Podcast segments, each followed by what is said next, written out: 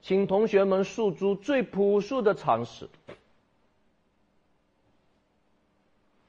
一个女的被强暴，结果这个女的伸出两个手指，往色狼眼睛上一戳，把色狼眼睛给戳瞎了。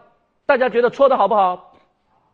戳的好，戳的妙，戳的棒，构不构成故意伤害？不构成，这叫什么？正当防卫。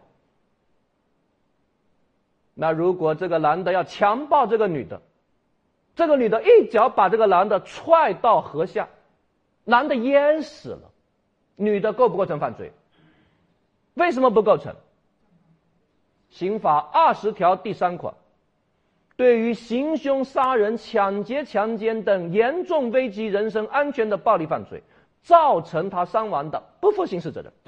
理解我的意思没有？那现在我们来看一看，如果认为刑法的目的是为了保护法益，能不能解释这个问题？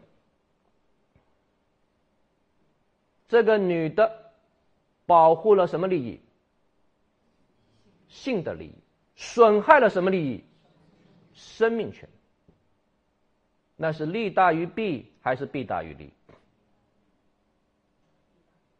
是保全的利益大还是损害的利益大？损害的利益大。所以，如果完全按照法益侵犯说，那这个女的行为构不构成犯罪？构成。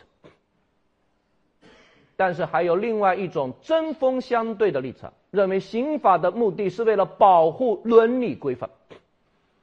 那大家觉得这个女的行为在伦理道德上是值得鼓励、值得谴责，还是可以容忍？至少是可以容忍的，甚至是值得鼓励的，因为我们要鼓励民众向坏人坏事干嘛呢？做斗争。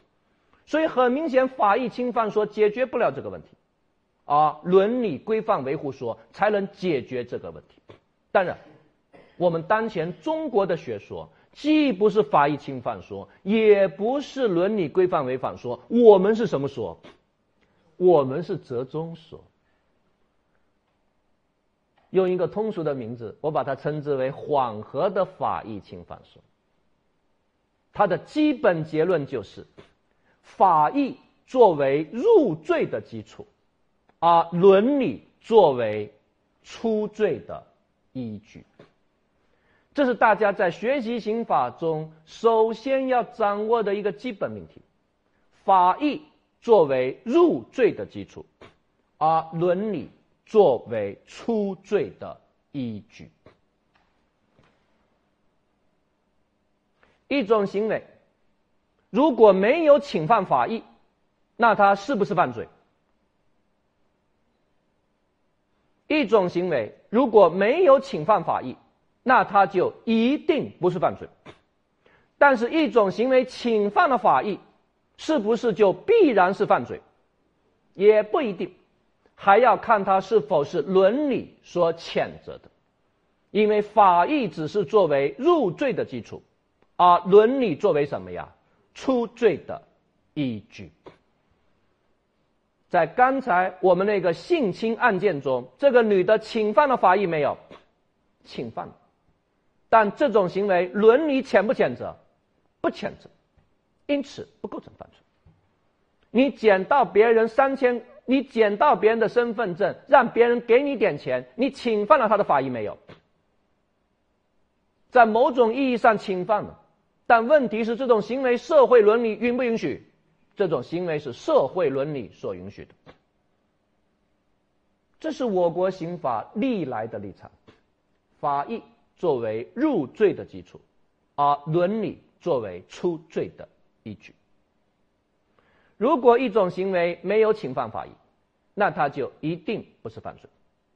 所以，一个表面上符合犯罪的行为，不再理所当然被视之为犯罪。我们还要积极的看他有没有侵犯法益。第二，即便侵犯法益的行为，也不是理所当然的被认知为犯罪，还要看他是否是伦理道德所谴责的。这是我国刑法历来的立场。